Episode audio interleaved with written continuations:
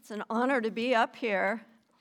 Um, Amy told me she was going to mention North Carolina because we live there during the winter, but maybe she didn't see the game last night. And if she was worried we were going to be offended, we weren't because the Tar Heels handily beat the Gophers. But we're from Minnesota originally, so go Gophers. Uh, Job 5 9 says, He performs wonders that cannot be fathomed, miracles that cannot be counted. Hi, I'm Deborah. Beforehand, I deemed God's miracles as happenstance. For instance, falling through an icy lake while skating with my sister, a snowmobile crash through a barbed wire fence and down a 20 foot embankment being held at gunpoint in a dark parking lot, being in two very large building fires, all with miracle escapes and all unrecognized as God's movement in my life. My life was productive, full of accomplishments, with all the trappings of happiness, but still missing a foundation, purpose, and recognition of Jesus. In 1989, a lengthy, unexpected chain of events began to take place. Bill and I, with our two daughters, lived on Kings Road in Ada, Oklahoma. Every afternoon, I walked back and forth from the beginning to the end of the road. At one end lived Zenobia, who would continually invite me to her weekly Bible study each time I responded, No, thank you, I'm too busy for a Bible study. At the other end of the road stood a large, beautiful white church with a tall steeple that stood against the oh so blue Oklahoma sky. Life was so good in Ada, Oklahoma. Then came the move to Minnesota, the dreaded relocation. Relocations were a frequent disruptive and disturbing part of my childhood. Anxiety, anger, and trepidation suddenly filled my happy life. Still, I walked the road. One day, I rounded the church driveway, looked up at the blue sky, and yelled, God, I need your help. I believe I saw the clouds part. I was amazed and expectant. What was that? But nothing happened. Still, I felt hopeful. Perhaps it was God's promise.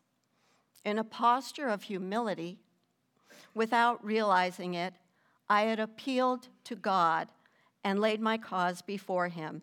Job 5 8. Now in Minnesota, my realtor brought me to a home on Christmas Lake. She introduced me to the homeowner, twins, third baseman, Gary Gaetti, a Bible banging, Jesus loving Christian. After an introduction, Gary asked, Do you know Jesus? Is he your Savior? I literally choked. Who says things like that? I stammered, I, I think so. I'm a Christian. True, but periodic church going was just a Sunday morning aggravation. There was no Jesus connection. Gary promptly gifted me a Bible. He marked passages and said, Study these. For me, Gary was God's messenger. His house sold to another twins player. The Bible was set aside. 1994, now living on the other side of Christmas Lake, we fashioned a skating rink. One day, while alone, the ice beckoned me. Oh, I was so graceful. A turn, a twirl, a hop, and then toe pick. I crashed, alone in the freezing cold. To my dazed horror, my kneecap was shattered. The surgical repair took five hours, meaning a long recovery with hours of reclining. There sat the Bible. I picked it up and began to read and watched hours of TV preaching. Born again, Jesus became my cornerstone. By chance, I had met Sherry, the wife of the new twins player living across the lake. We became dear friends, and when she decided to start Twins Wives Bible Study. She graciously included me, a baby Christian. Yup, I found myself in a Bible study and welcomed the very thing I had been avoiding. Zenobia would be overjoyed. All glory went to God. 2016 to 2023. Time passes, children grow, careers mature, we retire to our summer home.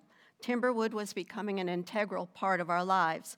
I located the information desk and asked Christy, Is there a women's Bible study? Not yet, she answered, but leave your number and check back.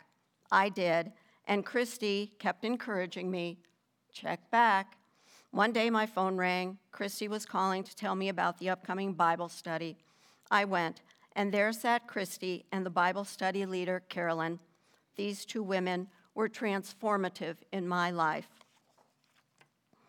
The following spring, Carolyn and I met for coffee. I wanted her to lead another great Bible study. Somehow we decided to do Bible study together. I'm so very blessed by Carolyn's loving, spirit filled influence and her friendship. I'm so grateful for the Timberwood women I now know because of Christy and Carolyn's dedication. Jesus got my attention in 1989. It's 2023. Walking Kings Road, moving on to Christmas Lake, receiving a gift Bible, meeting Christian women, and being in Bible studies all drew me closer to Jesus. The Lord heard my cry.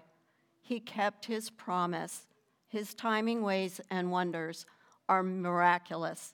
Deuteronomy 10:21 says, "He is the one you praise. He is your God who performed those great and awesome wonders you saw with your own eyes."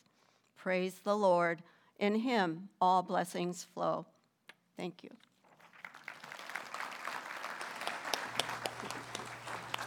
Well, please stand.